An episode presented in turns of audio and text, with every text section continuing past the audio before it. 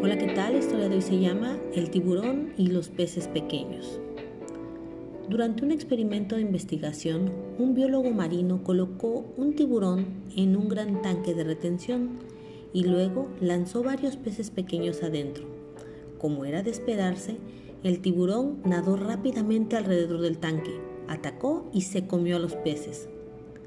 El biólogo luego insertó una pieza fuerte de fibra de vidrio transparente en el tanque creando dos particiones separadas. Puso el tiburón de un lado y luego un nuevo grupo de peces en el otro lado. El tiburón atacó rápidamente. Esta vez, sin embargo, se estrelló contra el divisor y rebotó. Sin inmutarse, siguió repitiendo este comportamiento en vano. Mientras tanto, los peces nadaban ilesos en la segunda partición.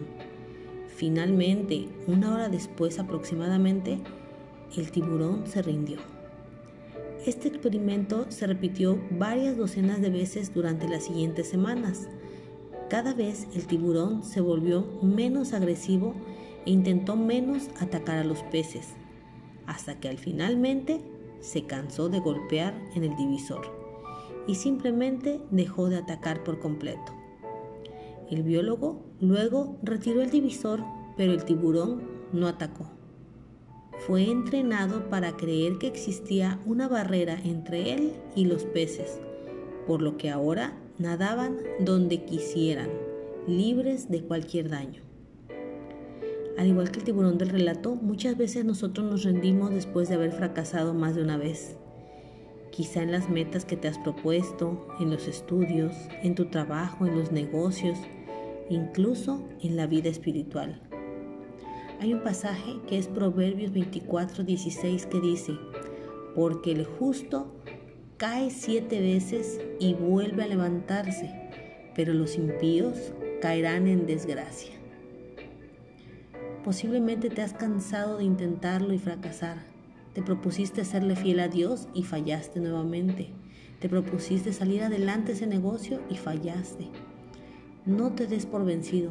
La vida está llena de dificultades y derrotas, pero Dios no nos ha dado espíritu de cobardía, sino de poder y de dominio propio. Esto está en 2 de Timoteo 1:7. No dejes que el desánimo llegue a tu mente y te haga desistir. Sigue adelante, no te quedes en el suelo hasta caer en la desgracia. Levántate y sigue tu meta, porque Dios está contigo y el galardón es grande. Recuerda, el que prosigue, lo consigue. Que Jehová, Jesús y su Espíritu Santo te bendiga.